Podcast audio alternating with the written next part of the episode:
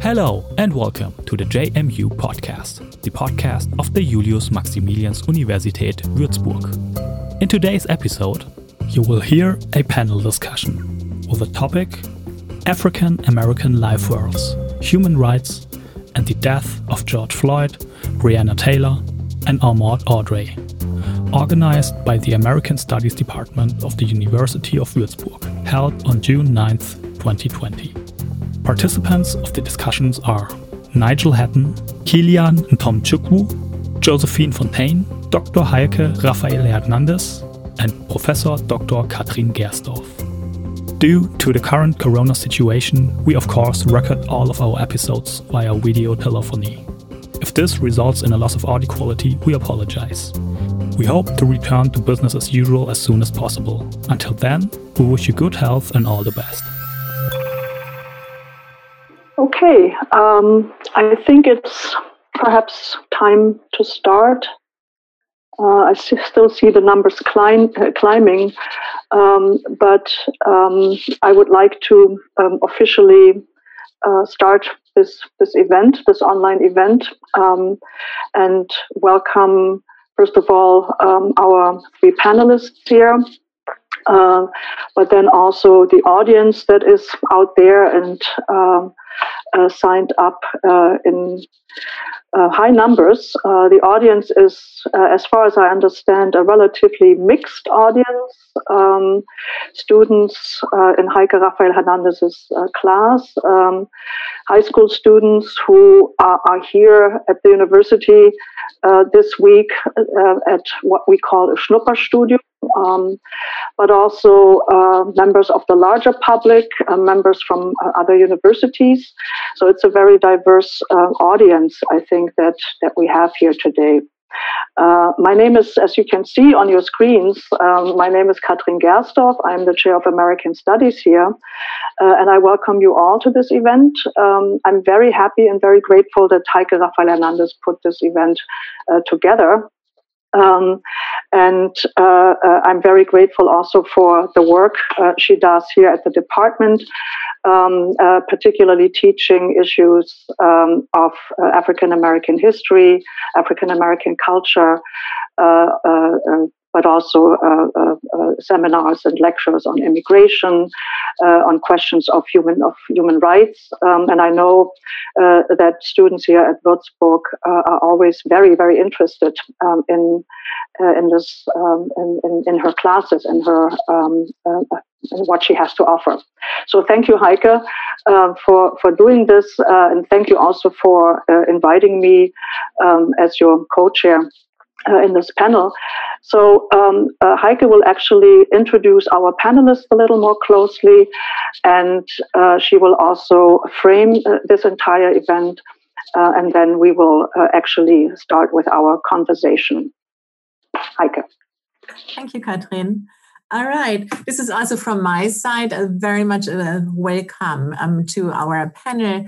And um, also, um, as my colleague already mentioned, as Professor Gersdorf, um, especially the Schnupperstudenten. Um, you, um, I don't see you right now, but um, during the last half an hour, I think I sent more than 100 email Zoom invitations, especially to students who said, I'm a Schnupperstudent. So we would be more than happy if um, you get a little taste um, today of what university, what a university task is when we do talk about contemporary societies, issues in contemporary society, and how um, we are responsible also for knowledge production in this regard, and also um, how we at universities envision knowledge production to also have an influence on, um, on the public, on, on everyday life, on global ideas. Um, so perhaps one day you will be our students next year in two years. Um, and you also will see that um, we also have two former students with us. And um, if you do have questions, I know that um, both of them, Josephine and Kilian, are always will be happy to to be in contact with you. And if um, perhaps um, one of the, the, the, schools have more questions, we are really happy to um, help help um, support you with all your knowledge finding ideas. Um, this panel goes actually. No, I first introduced the, our three speakers, and then I want to, to um, give it a frame. Um, Nigel Hatton, um, dear, dear colleague um, from the University of California at Merced, um, but he has been with us. He's already by now an honorary member at um, Würzburg because he started in 2015 um, to offer a course, and it's exactly the t- well, the title we had was African American Life Worlds and Human Rights. And since then, every year, um, Professor Hatton has been a stable at um, Würzburg um, to really also, um, together with other colleagues, um, because it's a topic that's um, actually very important for us here in American Studies at the University of Würzburg. And this course has grown. Last year, for example, we started also, together with the students from the University of Merced, as a Professor Hatton students, and then also from the American Studies Department at the University of Dakar in Senegal, um, because we really um, push this idea and see this idea that African American life worlds, human rights, that these are global um, topics. And so we actually already um, had um, several um, courses about that. Um, then we have um, for, for the longer bios, you're always welcome to look at our website, but just that you actually know who um, who is working with us today. Um, Kilian Ntomchukwu, he um, is a Würzburg alumnus. He um, was a Lehramt Gymnasiums um, student here with us in the department and now he is he's done and he is um, verbeamtete teacher at the gymnasium in Neresheim and that, that's somewhere in Baden-Württemberg. Um, he also for his um, um connection to America in 2012 and uh, 2013 he was an exchange student at the University of Texas at Austin, we do also have um, a program exchange with this university um, in Texas, and we are always happy that um, we can send students from Würzburg um, over to um, to Austin. And in 2015, he was actually part of the Fulbright Fellowship Program, Diversity and Integration in the Classroom. And for this, he was invited to the University of Nebraska at Lincoln and I'm sure, Kilian, that some of the ideas you also share with us today really go back also to this idea when you were part of this program about diversity and integration in the classroom. Definitely. Um, mm-hmm. And Josephine, um, Josephine is our current student.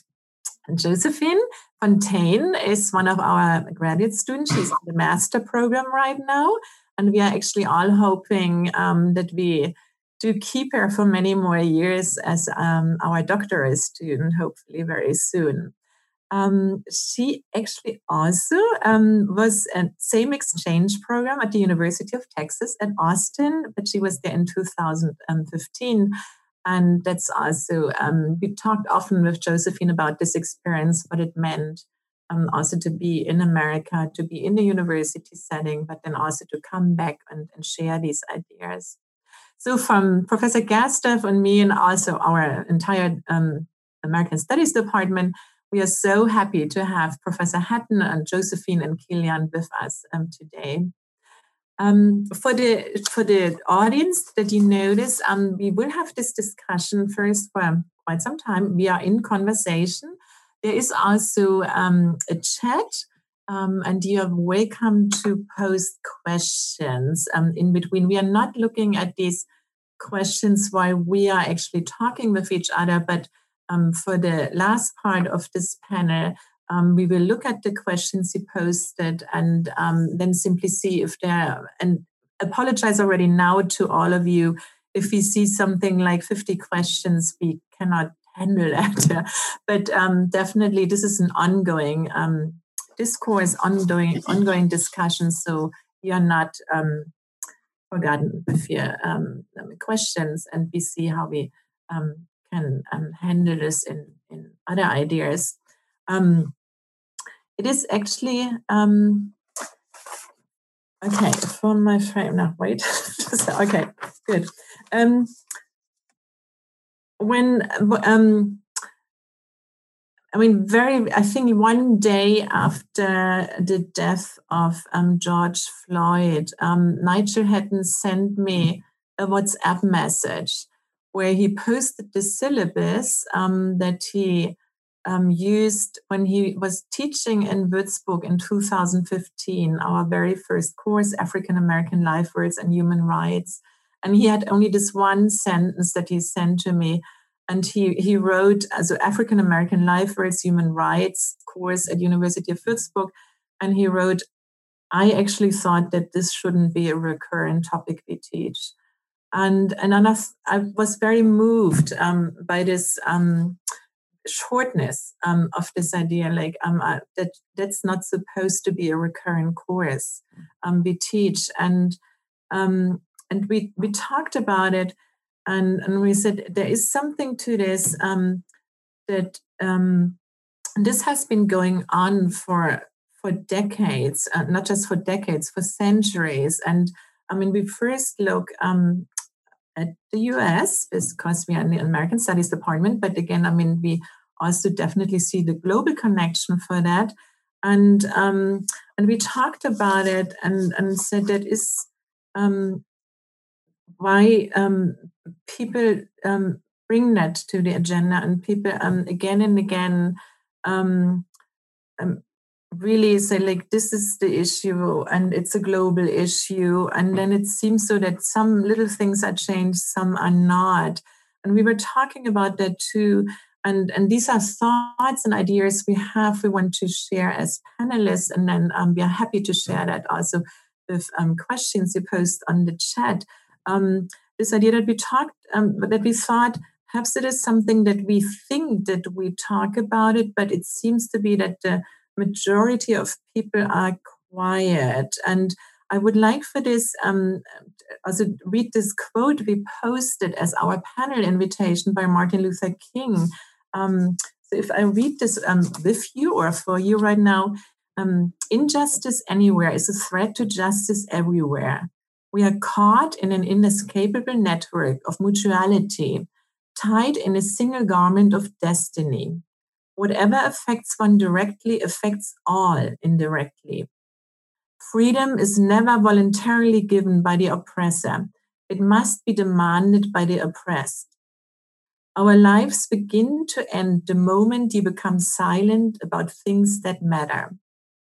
And, and with this quote of, um, of King, um, we we thought that um, to see something what we also see with the current moment, but we observe in the um, United States and what we also observe on the, the global level, that um, perhaps it might be something that that people understand um, that we were more silent about matters than we thought, and that we have responsibilities for that.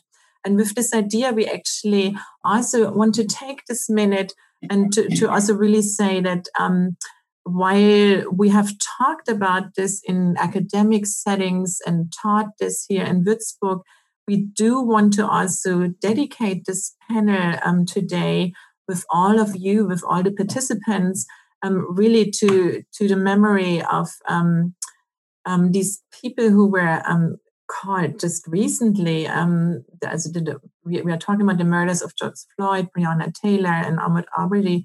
Um, but we we also want to dedicate um, this panel to to the memory of thousands um, that were killed before in these settings, and and for many we don't even know the names.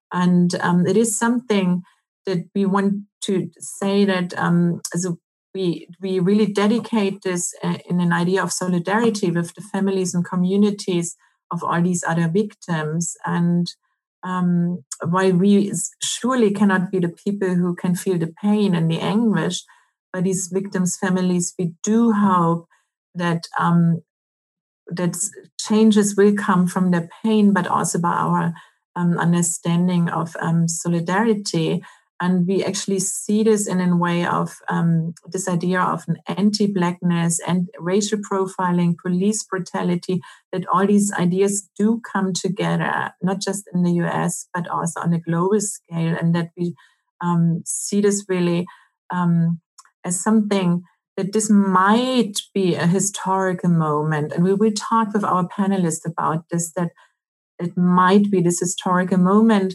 of a crisis that actually that um, is finally able also in on a larger scale to challenge um, ideas like systemic systemic racism um, and but also in, in this way of um, that this is a multi-day, multi-city, multi-racial, transatlantic global protest, and um, we are actually um, quite happy that we say that this is also and, and this contribution, our, our talk today.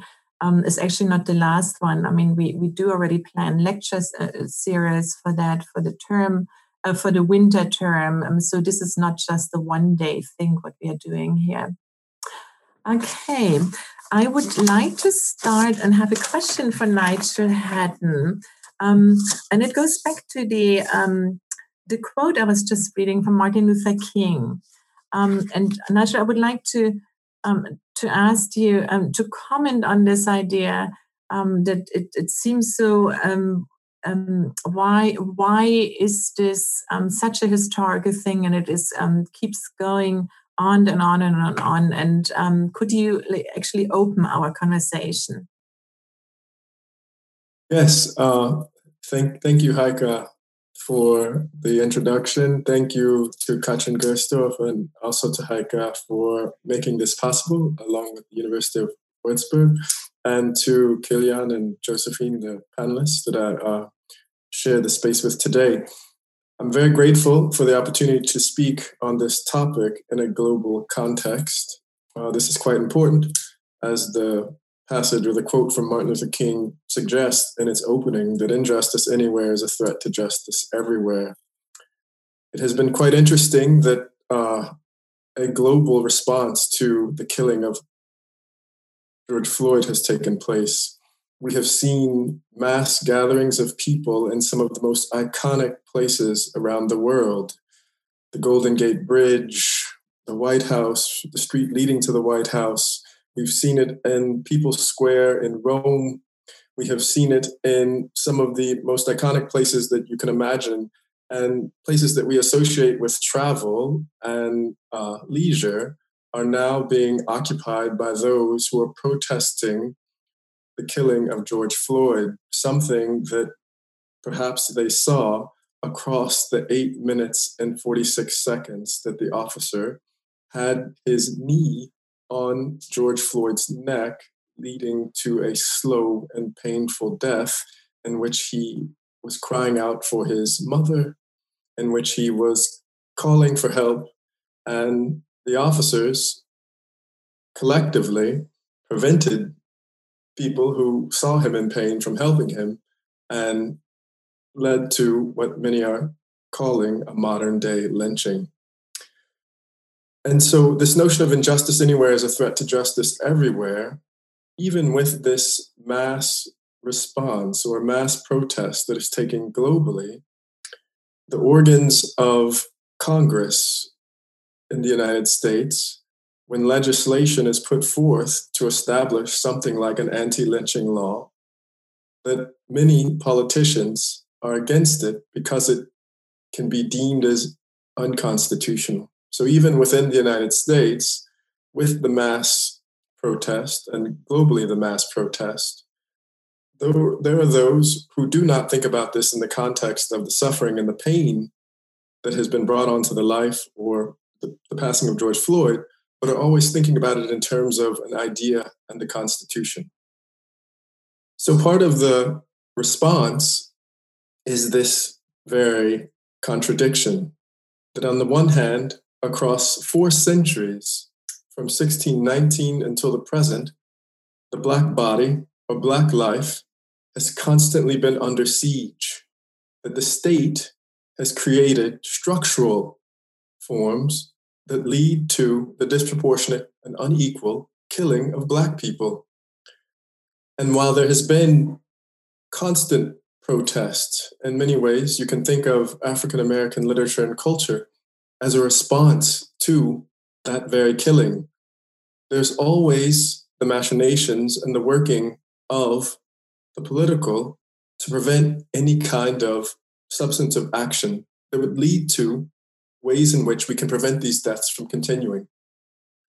And so we take notice of this particular moment that happens in concert with the COVID 19 pandemic. And many have deemed the other pandemic that is occurring alongside it the COVID 16 19 pandemic, referring to, of course, the arrival of those first 20 slaves to Jamestown in the Americas. And so two pandemics are taking over the United States that of COVID 19 and COVID 16 19. And people are expressing their rage everywhere. And whether we take it from Dr. King and his sermons or his public speeches, that rage is an indicator of the feelings of the masses, their disillusionment and their anger at what they witnessed in terms of the killing of George Floyd, the killing of Breonna Taylor, the killing of Ahmaud Arbery, and even prior to that, as Heike alluded to, five years ago, I taught a course. The names were different, but the then Garner, Michael Brown, Trayvon Martin, Philando Castile, Tamir Rice, and Sandra Bland, African American lives that were taken much too soon. I want to say something about the life worlds in this title of this panel. And philosophically, we can trace it back to Husserl and the phenomenologists, but it is at a minimum to say the world in which we live in together, the world that we live in alongside one another that the life world is that world that we approach. And part of what we talk about when we talk about a life world is the way in which we encounter it and the way in which we coexist. But a fundamental problem occurs when you associate the life world with African Americans. That that which we understand as inevitably the way in which an individual exists in the life world meets new restrictions and new barriers new kinds of demands and different kinds of questions have to be asked. And these are the questions that many of the masses are protesting about. They've become fed up that years and decades and centuries of inequality, of laws that are unfair, of policies that have led them to have what we call social death that is, uh, to be alive, but to be outside of the social sphere in which one has equal access to public goods and the means to survive and exist in the life world. And that the collection of this, the constant nature of this across time, even with the great efforts of phenomenal thinkers like Dr. King, and even the election of an African American president, has not been enough to resist what has been state sanctioned inequalities. And so, with the death of George Floyd and what it has sparked, and those images, as I have referred to, the Eiffel Tower, the Eiffel Tower flanked by thousands who are protesting against inequality and the mistreatment of Black life. The Golden Gate Bridge, the public square in Rome, Budapest, even places that we might not have imagined in the American South that wouldn't allow a public gathering to protest against the brutality against Black life. All of it is available now.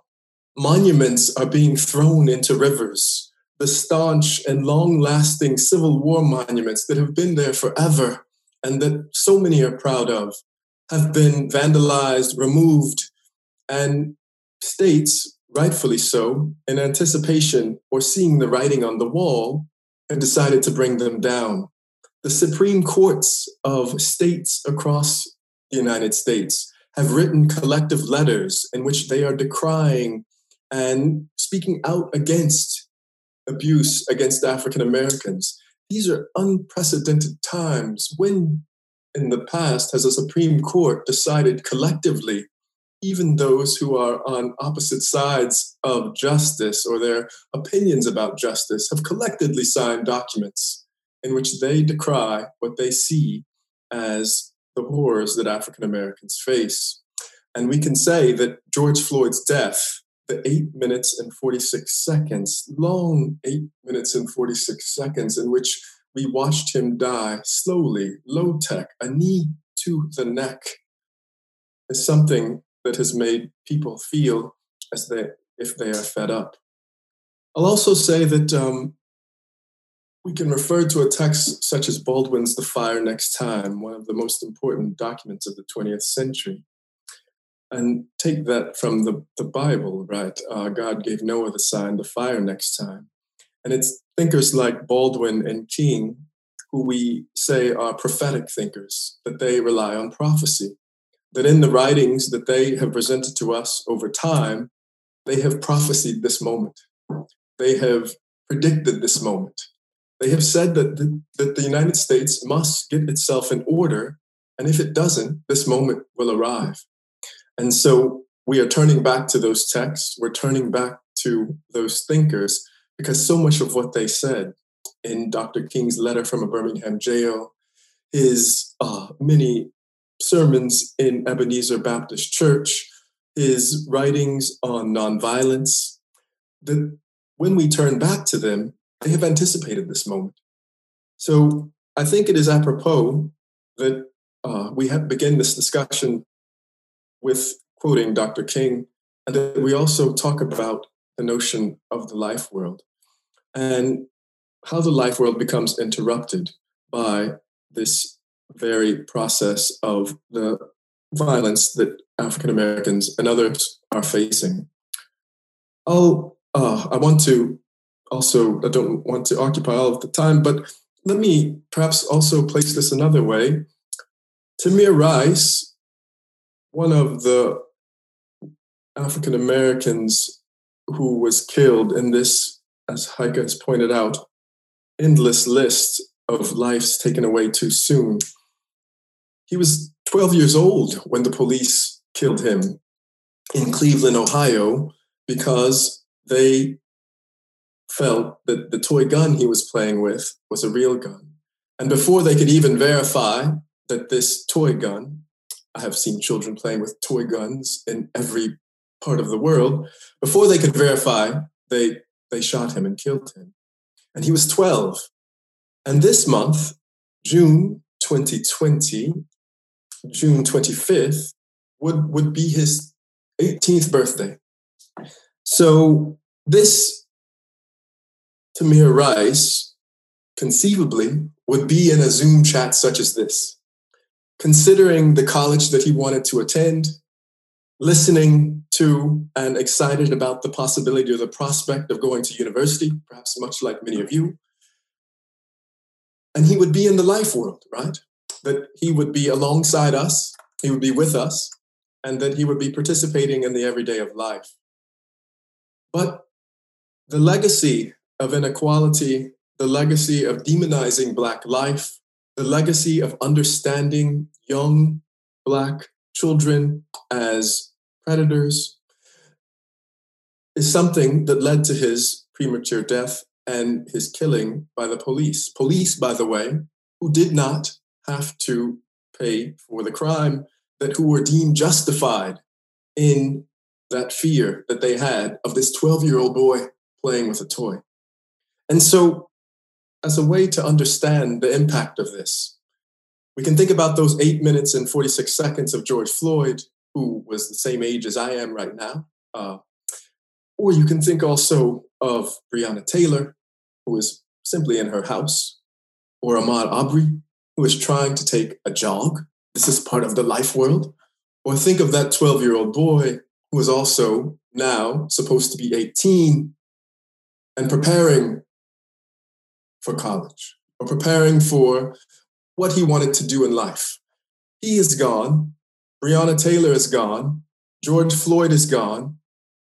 And thousands gone too soon.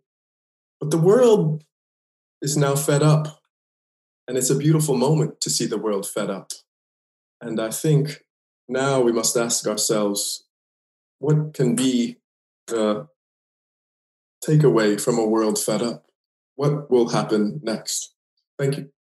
Thank you very much, Nigel, for uh, these profound and moving thoughts, um, which are at the same time also, um, you know, very giving a philosophical frame um, to uh, what we are doing here. And, uh, um, you know, it's certainly going to be a tough act to follow um, your, your thoughts and, um, you know, to uh, contribute, um, uh, um, you know, more to uh, these ideas that you presented us with. But I would actually like to pick up two things that you emphasized in, in your talk and uh, call Josephine and Kilian um, into the into the debate.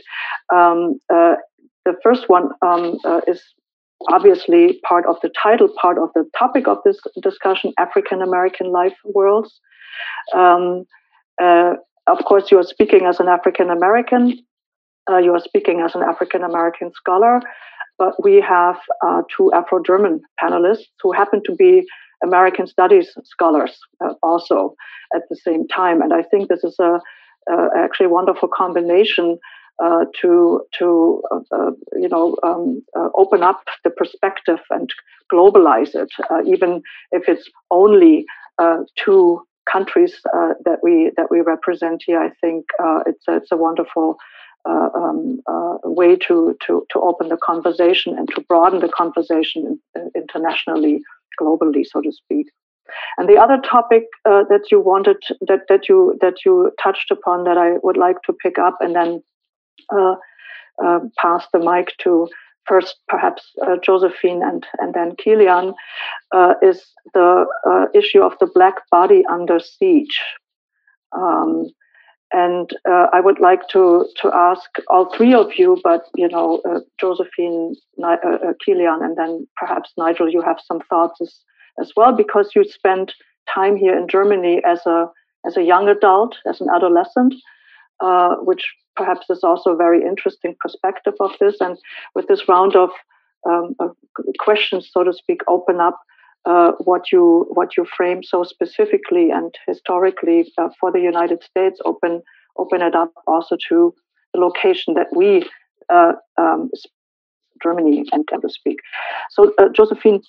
Um, uh, when you hear something like Black Body Under Siege, um, um, and then when you compare your experiences of growing up here in, in Germany or uh, and then going to the US, um, can you talk a little bit, and then Kilian, at some point, um, you know, you uh, might then also uh, come in. Can you talk a little bit about the the differences, perhaps, in your experiences uh, as a Black person here in Germany slash Europe? Uh, and in the US. Um, um, and you know how uh, what what are your thoughts um, um uh, you know as to to uh, Nigel's uh, um, wonderful uh, speech that he just presented to us. So Josephine. hi everyone, and also my thanks to everyone for organizing this. as for the question, I think that being black in Germany and being black in the US are different. I would say from my personal experience, um, I, I feel like um, I feel less physically threatened here than I think I might um, if I lived in the US. I also I, I, I, did live there for, for a while, but not um, I didn't grow up there, so I don't also don't want to assume. But um, I do think that it is somewhat different. But I do also think that we have to be aware that um, racism is an issue in in Germany, a big issue. Um, I think that because of um, just because of the different historic circumstances, um, the Black community is less specifically um, targeted in Germany the way that it is in the US, just because of a different um, historical development. But um, I did also um, remember, because we talked yesterday a little bit about our experiences, that one of my first kind of um, really bad experience with racism was when I was in elementary school and a young boy kind of physically attacked me a little. It, it I don't want to overstate, but just the idea that even here that is kind of um, is is an issue that I think a lot of people don't quite um, think about that way. Um, as for for black bodies under siege, yeah, I think that we are um, we also have have, um, experiences with that here. I, am thinking of especially kind of racial profiling. Um, I've heard of um, stories of, of, specifically black young men um, being stopped by the police in Germany all the time, um, regularly. So I think this is also, even if we don't have as many cases of kind of violence escalating, we do have cases um, of that that are quite significant. And so I think that's important to to remember. And I'm also I was reminded um, about a poem I read yesterday, actually, um, about it was called "I saw I saw Emmett Till in the supermarket yesterday." Um, for everyone, Emmett Till is a young young um, boy who was killed. Um, uh, sorry, um, who was was lynched in the South in the U.S. And um, and it's just the same idea that that he didn't get to grow up and and what you said about um, uh, Tamir um, reminded me of this poem um, by Eve L.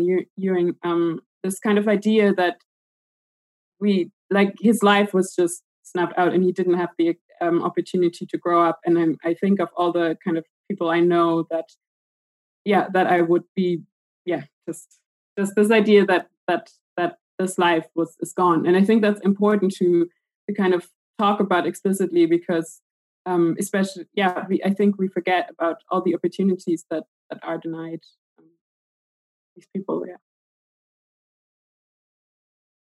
Okay. Hi everyone and also thanks for organizing um, to the people at the university. Um, well i also want to share my experiences with being black in germany and being black in other places in the world. And first of all i can also um, say that i have never been physically um, under threat in germany um, there was I only remember one occasion um, when when I was in um, high school that I was actually um, picked on by some fellow students, and they were um, they were five boys, and they attacked me physically, so I had to uh, defend myself against them. But this was the only experience for me personally um, when I have been attacked physically. But on the other hand, there are of course many occasions.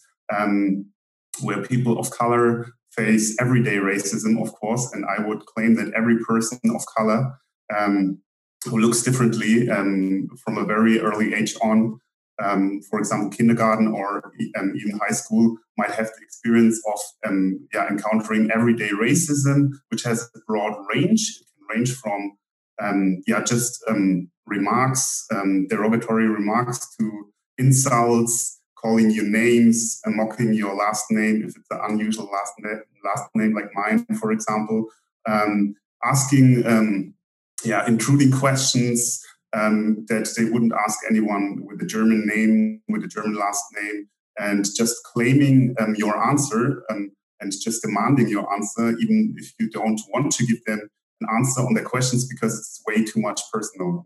Um, and yeah, of course, I have faced these um, um, yeah incidents of everyday racism, and I'm still doing. Um, and yeah, I uh, just want to bring up a term. It's called microaggression, and this term means that basically describes these tiny, regular insults um, where people, even if they have a good intention, um, it's it's something. It's, it's like tiny, yeah, tiny wounds um, that are inflicted on you because um, yeah people yeah most people don't uh, yeah are, are kind of um, yeah I'm not familiar with the topic um, that much um, and that's why some people um, don't um, know how to talk about it. Um, but then at the same time you have of course people intentionally um, wanting to hurt you, and microaggressions are just these tiny everyday experiences where people of color face um, everyday racism, and these tiny um, occasions itself might not be that might not be that harmful for one, but in a sum, because as I said, once you turn, um, yeah, or yeah, once you have encountered encountered these things since kindergarten, then um, of course there's a, um, a broad experience of um, being hurt, and um, this adds up and causes certain kind of stress. Um, yeah, among people of color, and we have to deal with the stress. We have to work on strategies how to cope. yeah, cope these microaggressions every day. And I just wanted to bring up this term for you that you know um, this because um, sometimes people have this um, reflex of telling you that you might be um, oversensitive. So um, if they bring up a joke or something, they call you names. They um, then if you, if they see that your your reaction is not the way they um, um, hoped it to be, um, or that you just overlook what they said, then they might um, turn into a position where they said, "Hey, that wasn't my intention to hurt you, and it was just a joke. Don't be so sensitive about it. You're always sensitive." And it's very important um, to know that these microaggressions, um, it's, it's a traumatic experience because it adds up to this huge um, um, rock that you carry around with you. And um, yeah, and then um, there's also a tendency among people to to um, claim that people um, don't, um, yeah, they, that they are too sensitive and um, that, um, yeah, they should not um, worry about it too much. And yeah, that's my experience um, with everyday racism. Yeah. But I have plenty of experiences, so I can tell you stories over stories. Um, um, before I uh, hand the mic to, to Nigel again, I, I would like to ask the, the, the two of you. Uh, you both said uh, at the beginning uh, that you did not feel physically threatened here in, in Germany. Uh, did you have the same experience when you were in the US? You both spent a significant time there. Is there a difference in, in, in that particular experience of you know the black body under siege um, uh, you know compared to your experiences here uh, the experiences you may or may not have had in the in the us um, yeah okay i will jump in right in right away. Um, so as i said me for for an afro-german um, male and being very tall i'm six feet two um, and for me it as I said, it was never um, there was never a physical threat, threat um, but um, and this is also something that um, might, might, protect me here. Of course, there are areas where we say, okay, there are certain, you all heard of the no-go areas in 2006 World Cup, World Cup where it was announced that there are areas in East Germany where one should not um, um, stay as a people of color.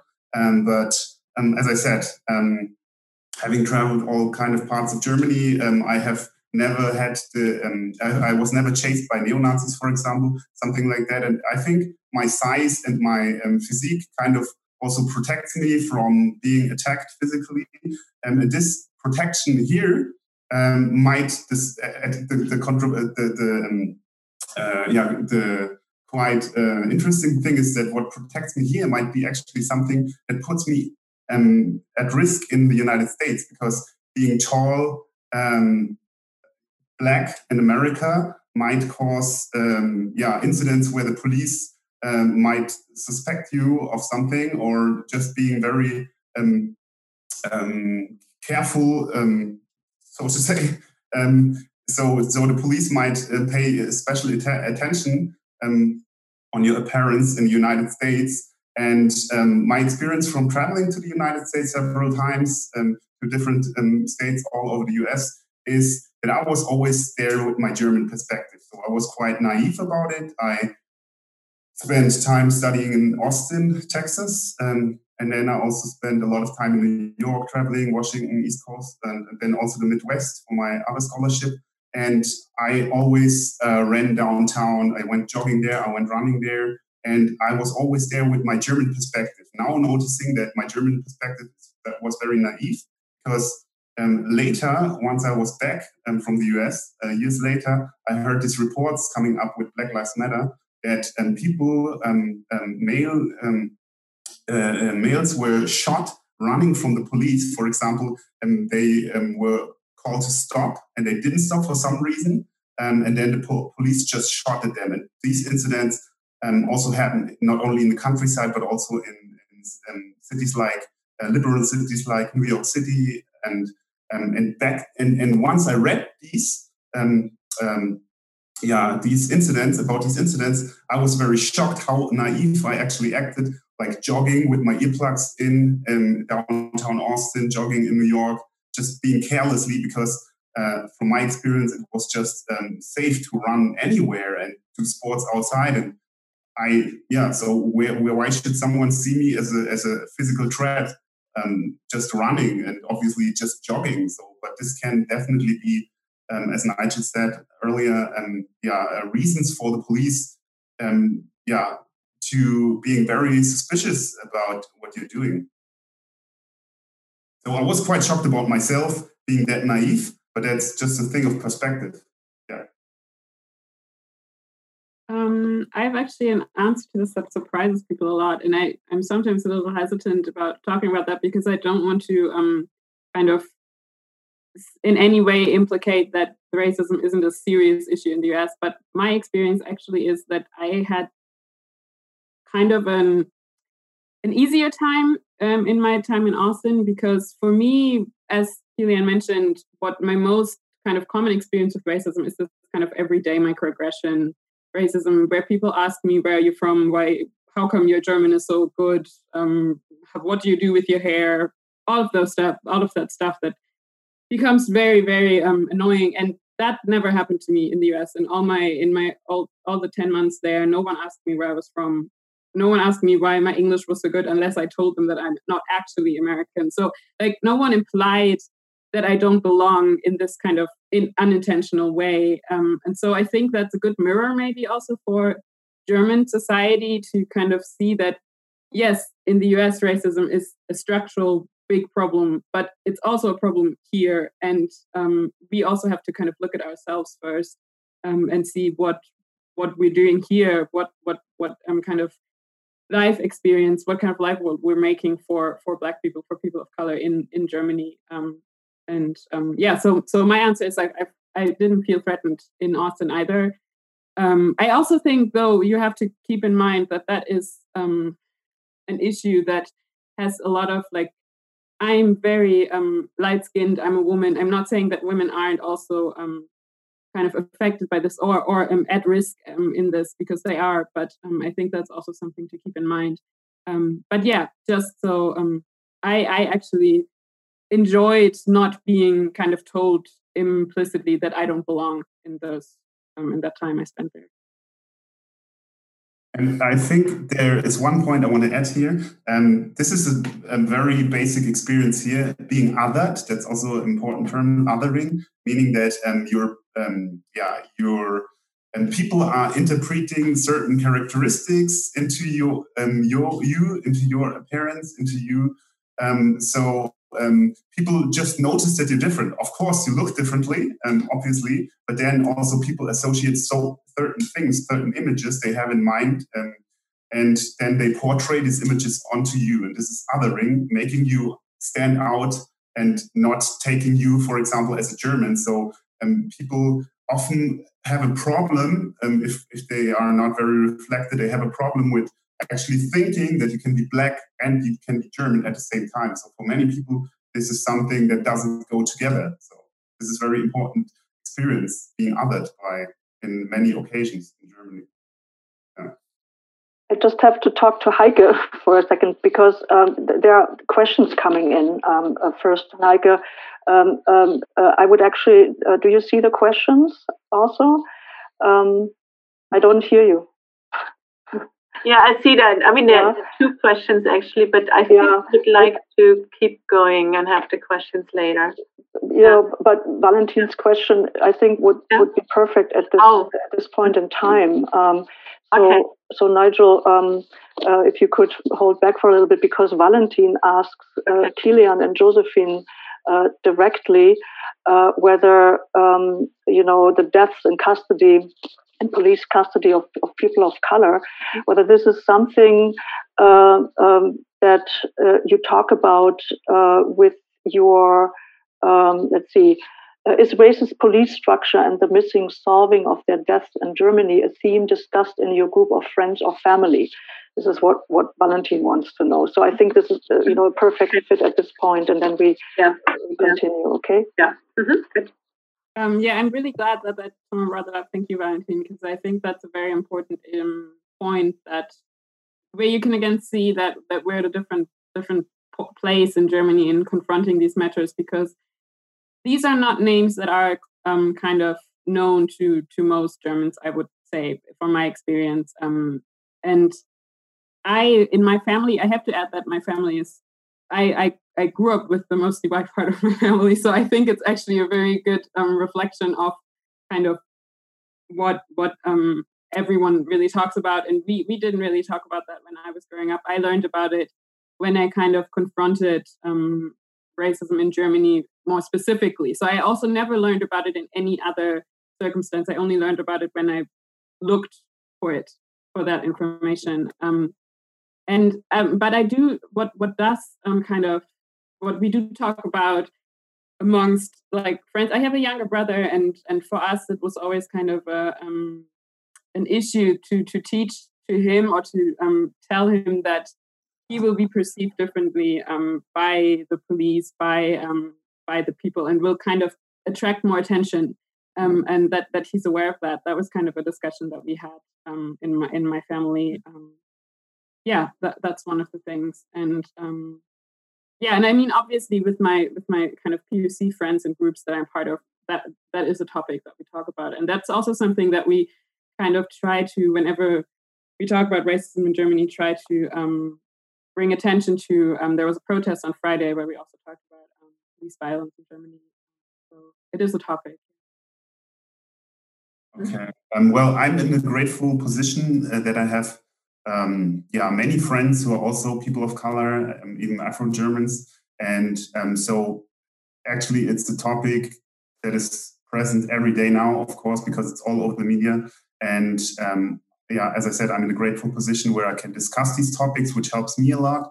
And yeah, of course, bringing in my American Studies perspective is also a very um, yeah um, welcome among these groups, having this background.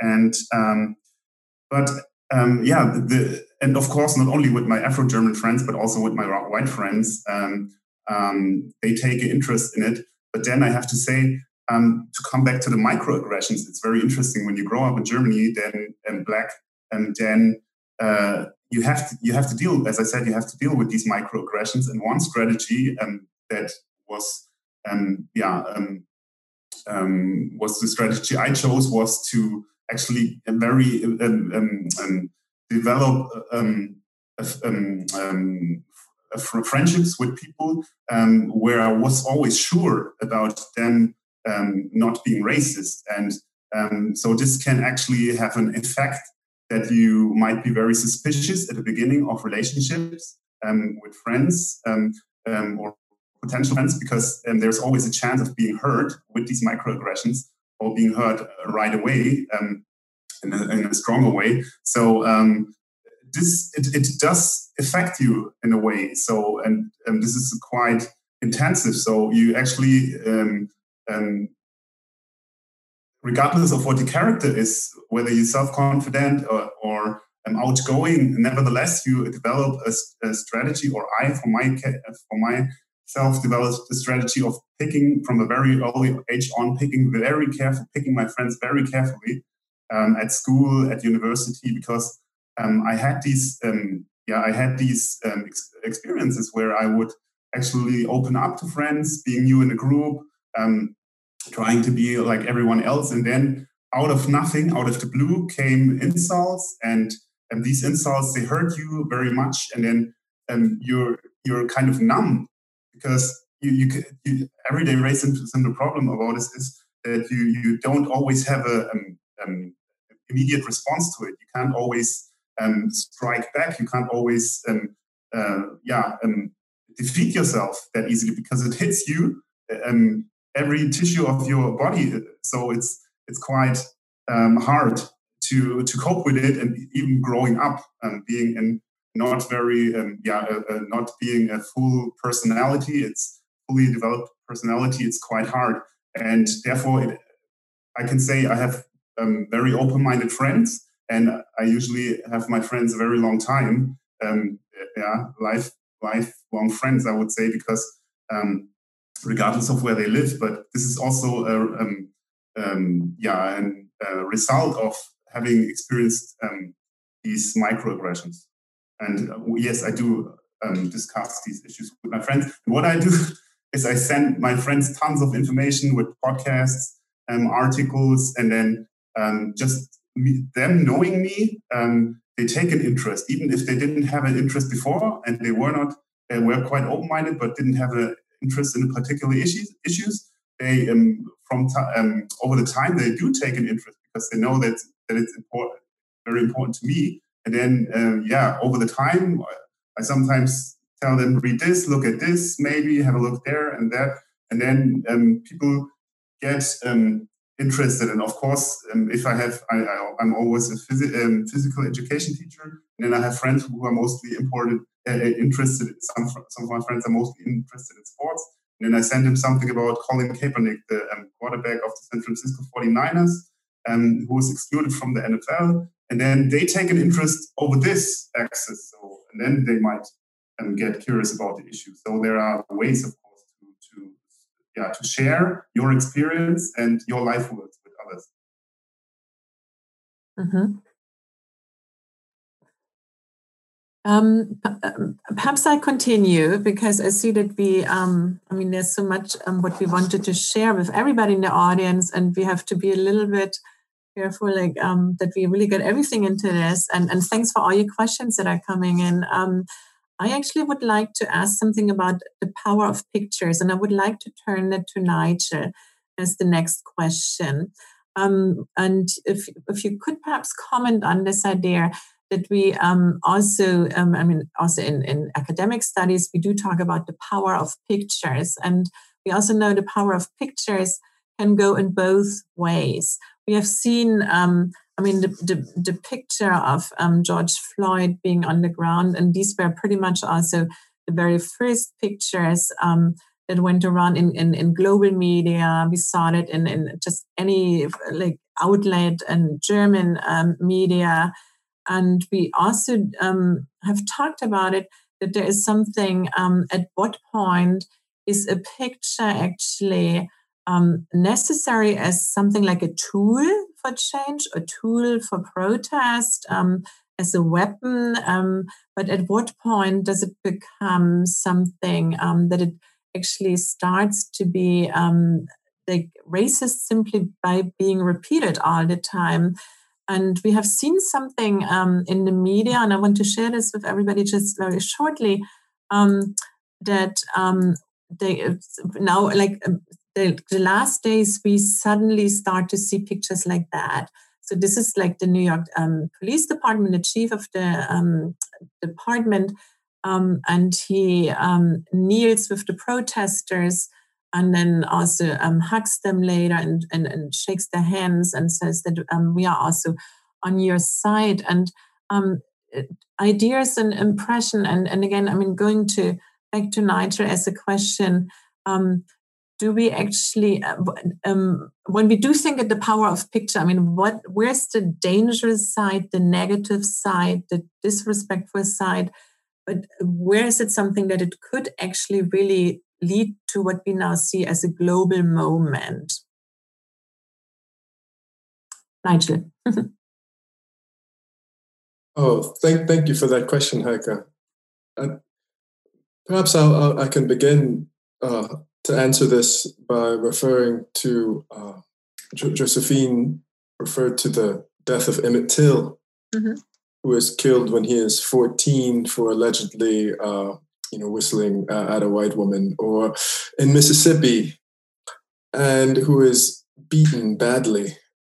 And in the Museum of African American Culture, History and Culture in Washington D.C., uh, relatively new museum uh, on the on the on the mall, the, the most important uh, item, or if you will, or display, is the casket from Emmett Till's uh, funeral. and you're you're allowed to go the over the four or five floors of the museum and go about freely and take pictures. But the one place you cannot is when you go to the uh, exhibit of Emmett Till's casket. And the importance of this exhibit is that when he was killed and the funeral was held, his mother, Mamie Till, insisted that the casket be open. And, and so that those who came by to view the casket or to see Emmett Till would have to look at his brutalized body. And that brutalized body, of course, was photographed. The image of Emmett Till and the casket is then circulated nationally and also globally.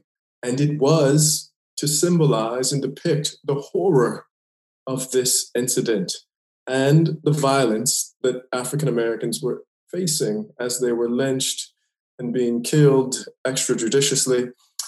So that notion of the image uh, becomes important, and that is one of the, the sort of central moments, in that it did bring great light and attention to the violence that was taking place. And even now in the museum, it is again the, the one place that, right, is seen as sacred. But now we think of the present, and it is 2020. And if from that moment of photography that had Emmett Till's image circulated, we now have the continued circulation with the advancement of technology, right? In all of its forms, not just the photograph, but now social media, and that the circulation, this concept of going viral, the ability to touch right at your fingertips instantaneously, these deaths being circulated across the world, and uh, again that siege of the, the African American body now at the fingertips of, of, of everyone globally has it led to a kind of desensitization, as we think of with the term, that one has seen it so much that it no longer has the impact of seeing it as it once did. And so herein in lies the kind of danger, not only psychologically, the impact of being constantly, right, forced to see these kinds of images, even if there is a warning, but also that the image in rallying support and leading to changes in legislation and policy in right getting the community galvanized and understanding that this must not happen again. The image is simply relegated to the realms of just another killing of a black person. And so i do uh, take note of the, the, the concern that you have about the power of the image. That we have seen the black body in motion and in distress, whether it be slave auctions and the body up for sale, whether it be the lynchings that we have seen as part of postcard photography, whether it be the use of African American images as they circulate in athletics and sports, right? Uh, the images of Black women's bodies and the ways in which they have been uh, otherized or stereotyped, so that the, the constant litany of images that is coming at the viewer leads them to have a kind of dissonance or inability to account for what it is that they see. And so the on the one hand, those who are greatly moved and concerned by what they have seen with George Floyd, then there are others who simply circulate it or pass it around as yet another of one of those killings. And that is what happens in the United States, right? And let us move on to the next story. And so, how, how do we break out of that, uh, right, mundanity or that ability that we have acquired to simply understand this as the status quo, as something that simply happens there, not here? Right, this becomes part of that challenge with with the image. And certainly there's a lot of scholarship that is talking about uh, the, the, the black body uh, and the image of the black body. And I think of the work of someone like Nicole Fleetwood, also uh, um, Pitch Blackness, a book by uh, Hank Willis Thomas, and the work on photography by his mother, uh, Deborah Willis. So there, there's a great body of scholarship that is trying to trace how we got to this point. I want to link that to perhaps uh, what is the importance of, say, the, the globality of this.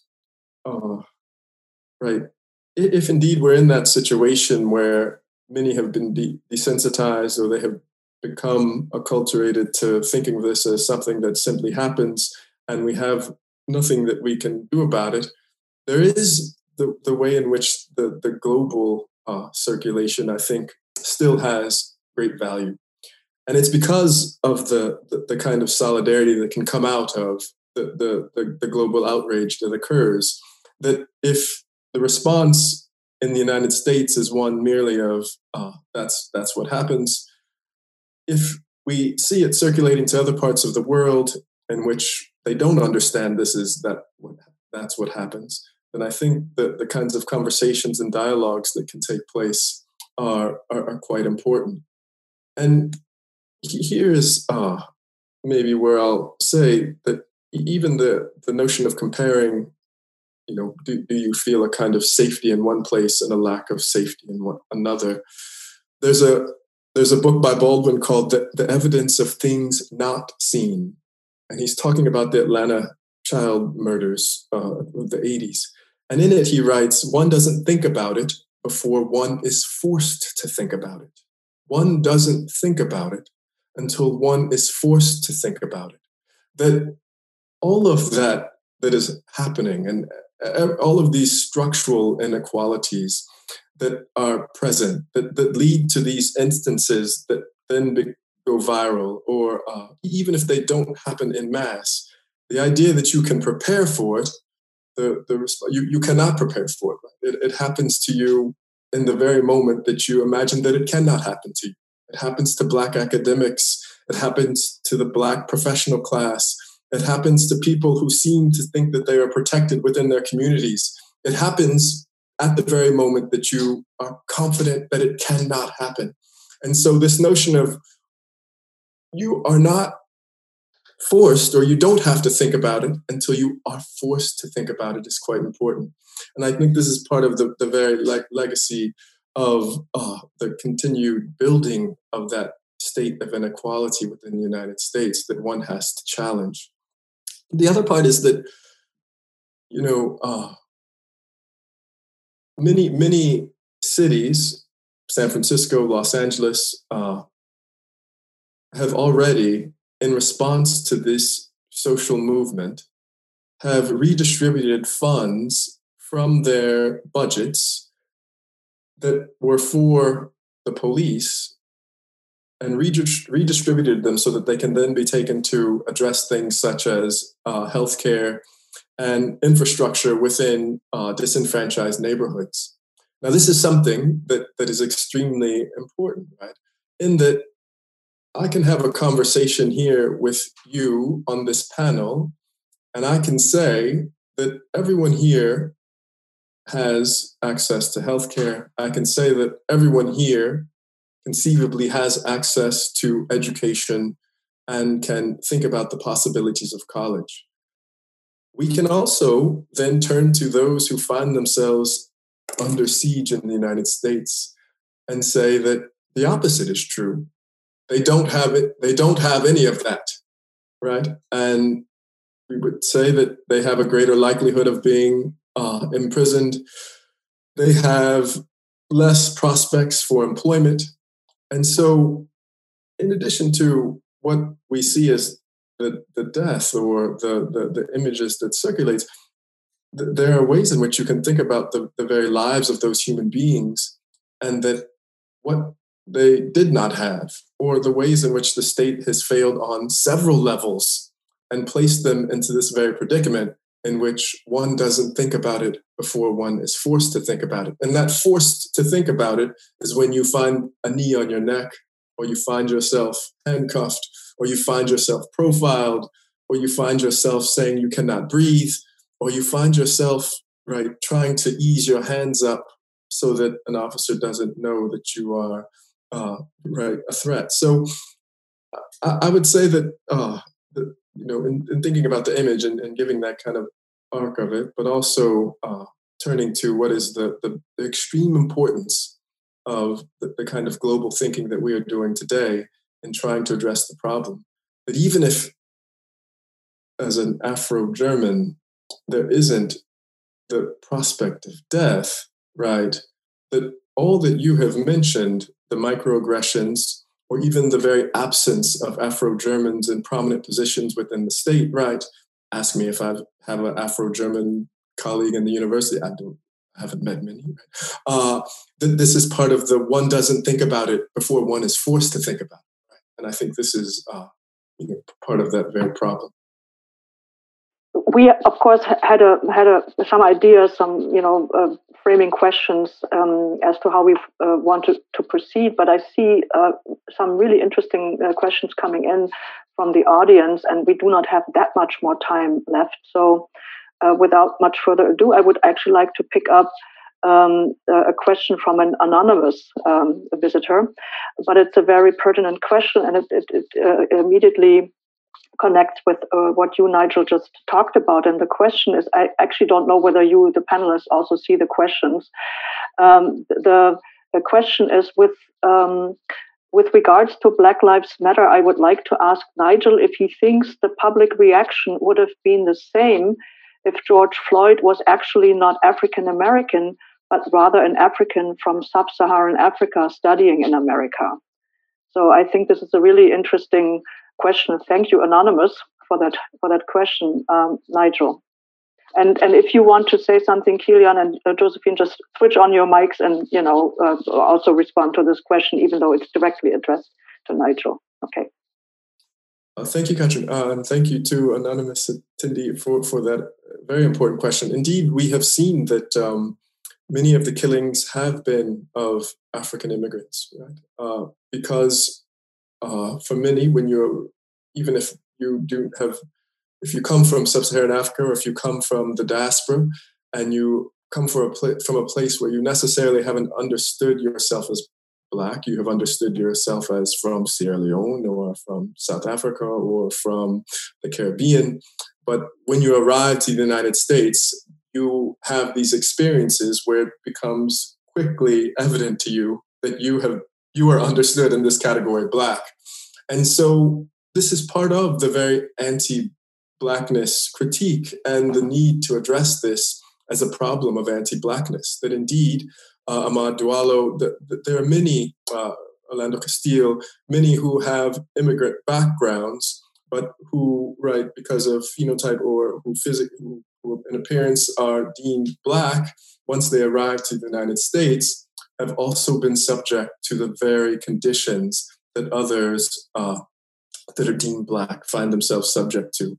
And would the response be the same? In fact, we have seen uh, the great outrage uh, that is coming from the African American community when those from the diaspora also find themselves uh, subject to profiling and death in this manner. And that is not only a response that we can think about in the contemporary in the present moment, but that's been the, the kind of response from across the four centuries that it has always been, and if we think about the development of African American intellectual thought, it has always been internationally framed, it has always been transnational, it has always been thinking about the relationship or the uh, predicament of those within the African American community as it intersects with those who are from elsewhere in, in the diaspora. So uh, this, in terms of Pan African movements, in terms of even Black feminist thought, uh, it isn't merely just for Black women. It is understood as something that is for the liberation of Black men, Black women, white men, white women, uh, those from the diaspora, those from within the United States. So I think it's a fundamental tenet of African American culture to be outraged whether that person be from inner city Chicago or that person finds themselves from uh, the diaspora or sub-Saharan Africa. And I would, I would suggest that that outrage would be even greater. Part, part of the George Floyd response, and this has been uh, reported in the media, is that he was friends with a NBA star.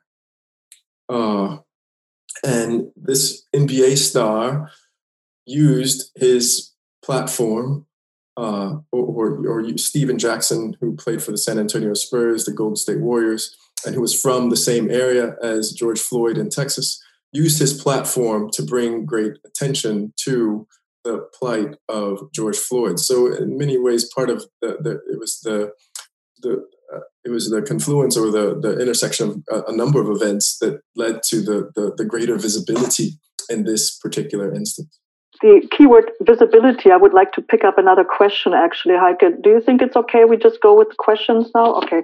Um, um, uh, and this is a question I, uh, I suggest that all of you perhaps, um, you know, um, respond to, even though it's uh, maybe somewhat of a surprise and you may not have uh, thought about this at, at, this point. So the, the question is from, uh, from Abel, who I think responds to uh, the question of images, the positive picture, pictures that uh, Heike Raphael Hernandez uh, showed er- earlier. And the question is, don't the uh, pos- I, am just reading out the, the question, don't the positive pictures in the newspapers and on the social media where you see police officers hugging black people or pictures where you see white and black hands touching each other distract from the issues. And I guess the issue is uh, racism, police violence. So um, the positive image as a distraction from the issue. Um, I don't know who would like to start with, with that.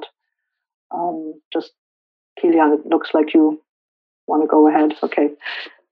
Um, well, um, okay. What I noticed with this, um, yeah, this the death of George Floyd and the media coverage, looking at different media channels like, for example, social media, Twitter, Instagram is that people are the, the mainstream is taking a notice um, in these incidents, um, and this is actually the first time um, that I um, feel like the people who have actually never um, opened up for this topic are now willing um, to open up for this topic and also to yeah to solidarize with with for example sharing the um, Black Tuesday screen. And then I also um, um, had the experience that um, colleagues, teacher colleagues of mine, they addressed me um, and asked me um, how I would assess discrimination against Black people in Germany and if there's racism towards African towards Black people in Germany. And and of course, for academics or people being in this topic and familiar with this topic, it sounds maybe quite naive that people ask those questions, but um, it's not something um, that is mainstream or has been mainstream. I mean, um, there have been incidents oh, like forever, like people, like people have been killed for centuries, and um, they still are being killed at the very moment. And the thing is that now um, um, awareness is raised among people who ha- who were not open-minded or willing to have a look at it and yeah, I just noticed that people will come, even if my friends of mine now address me. It's um, the other way around now. So they now address me. What's my idea on this? What's my um, assessment of this? And this is a new quality. And I think we should all, in our positions, in our privileged, privileged positions, use our knowledge and our influence also to to um, yeah help to educate on these issues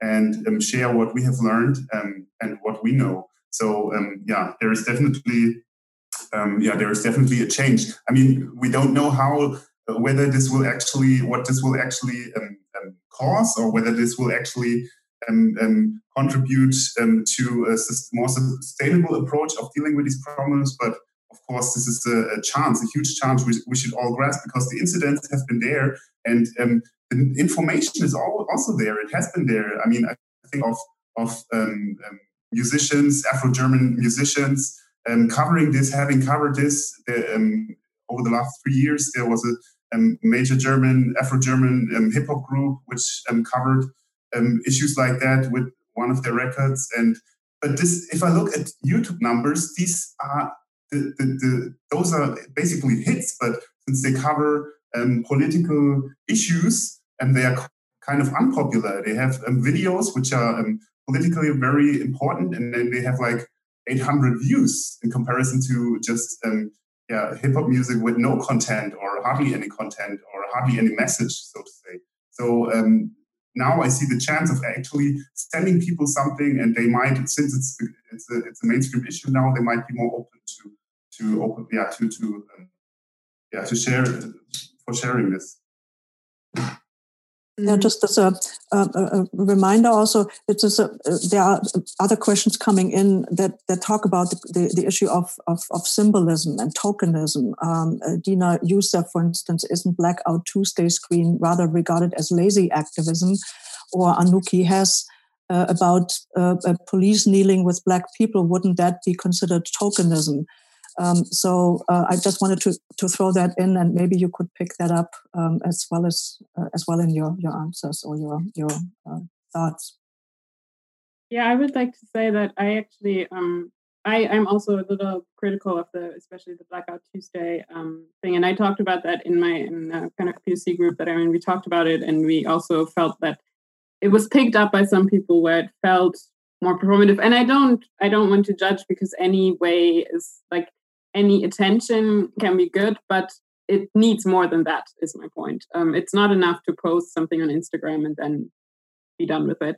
And I think that's also the the problem with these images of um, police officers kneeling, of um, this kind of hugging, and that's a great story. But it's more than that. It's it's not the problem won't be solved if a couple of police officers are suddenly more um, kind of I don't know more aware of the topic. It's a. It's a systematic problem um, here as well as in the US, or in the US as well as here. It's um, it's the system that needs to be kind of um, reformed and fundamentally changed, and only that will lead to real change. Besides, because I think this is this is obviously a, an important moment, but um, we need to kind of be aware of the fact that while it's important as an individual to educate yourself on white privilege, on everyday racism, on all of those issues, we won't change anything if only if we only look at an individual level. So I think that's where I kind of see the problem with these pictures that they're so focused on the um, individual being more open, being more forgiving, being more whatever, when we also need to think about the um, systematic, the institutions, um, those problems, because those are a lot harder to address. They're a lot harder to fix, but that's um, kind of where we need to look at because if we look at the history of the US, we see that um, this is something that has a, a long, long legacy, and um, it can only be changed if there's like a real change in the system, not not just kind of superficial reforms, because then we keep ending up where we are right now. Mm-hmm. Mm-hmm. And I also want to say something here because um, yeah, that's what I also I see it like I see it the same way, and um, I think to to gain real diversity, and and I would define diversity as having um, um, uh, or diversity as um, a tool of um, actually um, um, uh, achieving equality. I would define diversity as having representation in all walks of life, in all walks of society, in all fields of society. Like, for example, you need equality and representation also of people of color in um, pedagogics, you need it in in um, in law, you need it um, in every um, yeah in every company. You, um, I, I, guess quality can just be achieved, um, and a real change, a systematic change, can only be achieved if we have real diversity. That that's meaning having representatives in all these fields actually, and unless we uh, and, and, as long as we don't have this, um, equality won't be there. So we need this equality so that a, a, black person can be perceived as German as well, same way as a black um, person in America can more easily be um, um, acknowledged as an American, even if there's a label Black American. But I mean, um, um, many people might not even have a have come across the term um, Afro-German or Afro-Deutscher, and yeah, for for us people of color, this is something we have dealt with um, for, for, for a very long time. For our self understanding, it's quite essential that we're Afro Germans and yeah, having um, yeah a hybrid culture. And I think we need this diversity in all fields. We need, for example, in my profession, um, I know that there is only um, very low percentage of teachers um, teaching at the at German um, secondary school gymnasium. And, this needs to be changed because um, there are studies that show that if um, people of color, um, children of color have teachers, they look alike or similar, then their learning benefits are greater. And, and we should not um, disregard this. We should, we should take that into consideration that, that this also um, um, adds up to people having chances and um, living um, up to their full potential. And yeah, this is equality needs to be done, but we need diversity, real diversity, and not just as a word um, for advertising things. I, think uh, Kilian is referring to what many suggest that diversity has to include uh, a notion of justice. So you, have to uh, apply justice, the question of justice, to any of the tenets of diversity that you want to address. That diversity without justice is merely a performance. Uh, about the, the, the media and the circulation of images and symbols, uh, perhaps uh, Heike and Catrin can also say speak to this, but many believe that, uh, and, and perhaps we can use Hollywood as a reference, that for many audiences in the United States, there's a great desire always for resolution. And so, uh, whether it be uh, on a film, uh, in the end, there's always some good outcome. And there's something that, in many ways, will appease the audience or make the audience feel safe.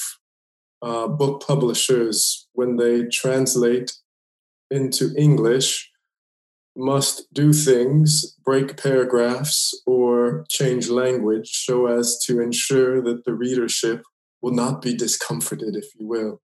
Uh, many offer this critique of the, the kind of uh, market driven capital culture of, of the United States and what it means to package certain images and ideas, even when it comes to uh, the media. So, in many ways, this is something that we find ourselves coming up against the desire not to, um, right, break white fragility or to upset the public in a way that impacts the bottom line, which is the dollar. So I would argue that if there is uh, an overabundance of these images or an attempt to find a human interest story or the good outcome that finds itself uncomfortable with indeterminacy or tension or conflict, that's something uh, that we indeed have to, to, to, to battle against.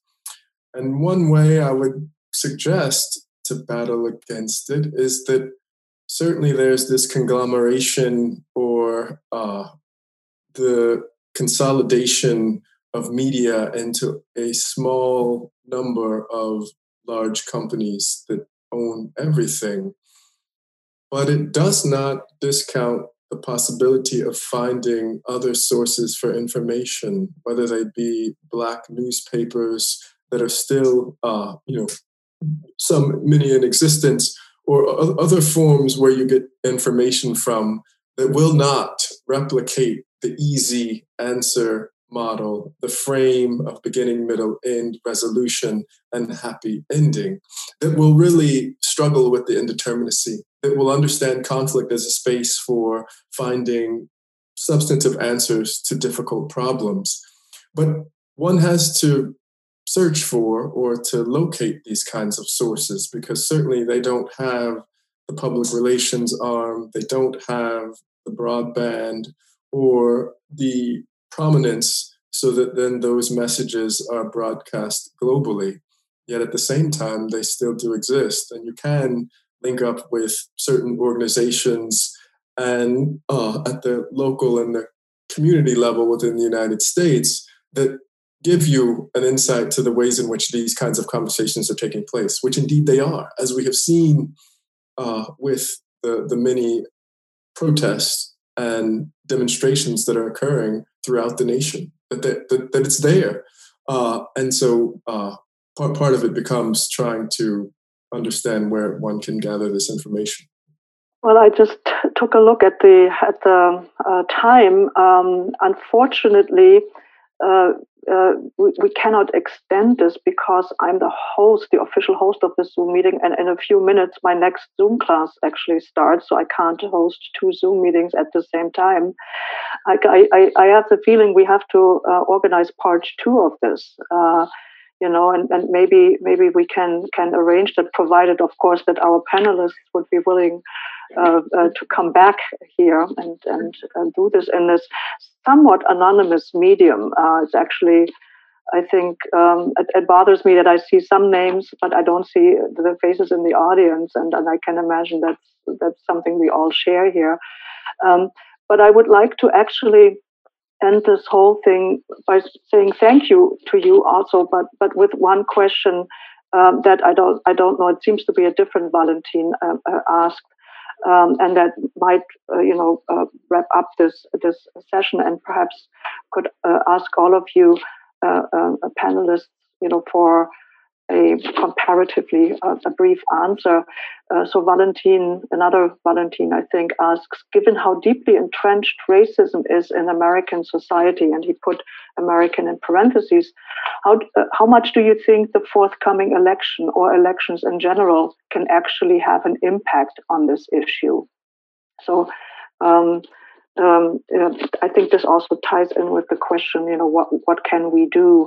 Uh, something that we would have liked to explore in more detail, but maybe in part mm-hmm. two of this uh, we can we can do that. Okay. Um, would like to uh, perhaps I just you know Josephine, Kilian, and then and then Nigel, and then uh, we have um, unfortunately have to say goodbye for today.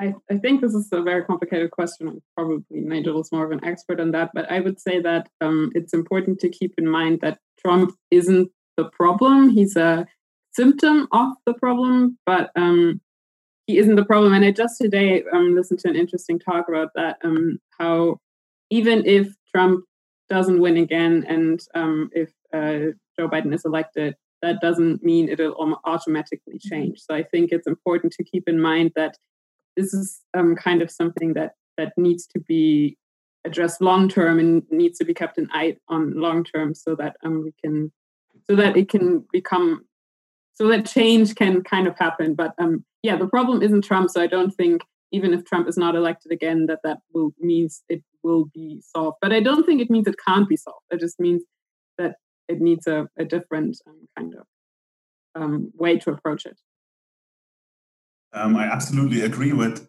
um, what Josephine said. Um, I also think that Trump is just a symbol of a problem. And um, yeah, I can just repeat myself or what I said about Germany. I think the system needs to change. The system needs to change. That the system itself is racist, um, and that we all, um, yeah, that all over the world we have yeah, racist systems, and we should deal with the term racism, what it actually means, because um, the problem is that many people misunderstand the term racism, and there's this reflex. Um, what I noticed when I want to talk about racism, um, um then people um, want to um, make sure that they are not racist, but the, the, problem is more is, is more profound because everyone in our society um, has experience with racism um, of both having um, and, and of, of um, actually um, um, acting racist in um, some ways because our thinking and since okay the system is racist and we encounter racism in school books for example and even the fact that information is left out that information was written by by the uh, by the colonizers, um, the, the, winner writes history. So um, that alone, the fact alone that um, information is left out or pers- perspectives were left out, and um, yeah, contributes to the fact that there is um, racism in our educational system, and we have to keep that in mind. That racism is something structural, and um, yeah, it's it's deeply rooted also in our language. We could talk about the German language having um, yeah um, also racist words or words that um, show a clear um, idea of um, um, superiority and inferiority.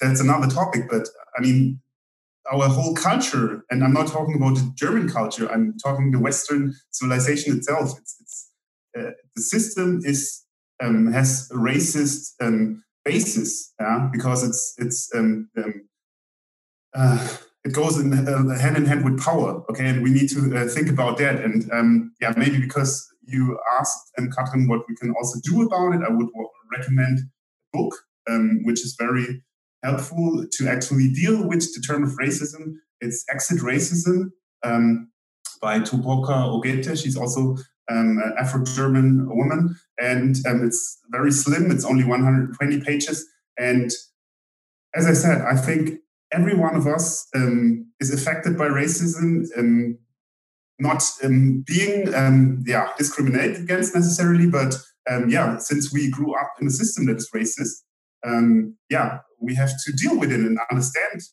it um, better. Yeah? And therefore, books like this can help very much to understand what racism actually means. And uh, even if you feel offended by being told that, yeah, we are all racist, and this also includes, or we have um, sometimes racist uh, tendencies or ideas, every one of us, included, including people of color, um, should read this book because it's very important to know about this. And um, I'm taking my chance to, uh, yeah, to show you another book which I can recommend. It's called Empowerment And um, als Erziehungsaufgabe. The German, it's a um, Nigerian-born um, um, woman. She also teaches um, um, at university, and um, she writes about how we can actually um, she gives practical ideas how we can actually change the system, what we could do, what is necessary, what needs people of color, children of color have, and this every teacher should read this, every parent um, of children um, of mixed heritage uh, background should read this, but basically everyone in the teaching profession should read this. And that's what I'm saying as a teacher because it raises awareness for issues like that and um, another um, um, suggestion I want to make is um, if you have um, friends who are people of color, um, avoid making avoid uh, the pitfall of uh, microaggressions. Don't don't make racist jokes, even if everyone is laughing. And there you might leave someone being hurt. And I can tell this from my own experience. Sometimes you laugh about it just to to cover up that you're hurt and uh, avoid doing racist jokes, even if you think it's it's funny, because um, you can't walk in the shoes of any, any people of color if you're not a people of color, person of color, and having experiences. So avoid these jokes, and um, yeah, be open minded and believe people who tell you that they have been discriminated against. Nobody is proud of saying that he or she is discriminated against. Um, nobody would, in my opinion, say this if it wasn't uh, his experience, um, because it reveals a certain uh, vulner- vulnerability. So vulnerability. Sorry, I'm getting tired. okay, so uh, thank you. well, thank you, Kilian, for getting tired because it relieves relieves me of, of the of the burden of you know just uh, uh, you know cutting this short. Nigel, uh, really in uh, in the interest of of those of us who have to teach the next Zoom class, um, uh, can, can, you say perhaps really just two or three sentences? Uh, you know, uh, uh your your take on it, um, um, what difference right. do elections make? Yeah, I'll, I'll, let's put it this way: the, the Reverend Al Sharpton said that he is planning a march on Washington for August twenty eighth, uh, and that being the anniversary of Martin Luther King Jr.'s "I Have a Dream" speech, and so that's intentional, right? With intentionality and that the emphasis for that very march, which we can prophecy and say will have wide turnout, given the turnout that we have seen uh, last week and the past few weeks, and also continuing, that uh, that's going to have great turnout. And the emphasis of the march will be voter rights and voter turnout, turnout and getting people registered to vote. So so, so, the question in many ways is answered by the very emphasis that many of the leaders of particular movements have turned to in response to this perfect storm of COVID 19 and COVID 16 19. That here's the case we have this moment. Indeed, uh, God has given no other sign. The perfect tempest has emerged, and the response is that we will focus on voting. So I would say that if that is where they are placing the great emphasis, then it's bound to have quite the impact. Thank you. Thank you, Heike. Heike, I give the very last word to you. no, thank you so much. And I mean, I see that there are 11 new questions. And if we were in our normal life in the building and we were in the large lecture hall, normally we would say thank you so much and whoever has a question come to the front and nigel josephine and kilian would continue with you. Um, we are not we are in zoom university buildings. Um, uh, perhaps as one idea um, for all the ones who say what is now with my question? Um, this is the space here we have here. This is actually my lecture on tuesday from 2 to 4 um, for um, us and immigration and we do um, and i set aside actually um, two flipped classrooms. And if you don't know what a flipped classroom is i'm not explaining this right now but if you're interested in this and say i would like to ask these questions again um, send me an email please. And and i will see whether we set aside one of these um, flipped classroom um, Tuesdays uh, still in this term, uh, term and then perhaps can ask uh, Nigel or Josephine or Kilian. That's the beauty again with Zoom teaching that Nigel is not in Würzburg, Josephine as Kilian is not in Würzburg. And with Zoom teaching, we could actually um, see if you have interest in that, send me an email. And then we could actually have um, perhaps before our summer term ends um, some some session also again and could um, re-invite um, Professor Hatton and Josephine and Kilian. And um, it, as I said in the very beginning, um, this is not that we say, oh, one time thing, we should quickly do this. Um, as I said earlier, we have done this for every term here in Würzburg in American Studies, and we will um, keep that. And we actually plan already for the next terms also with um, guest lectures that will address this ongoing problem. In this regard, I would like to thank you all very much. And um, thank you again, Nigel, Josephine, and Kilian. Mm-hmm. Bye-bye. Bye. Thank you. Bye-bye. Bye. Thank you.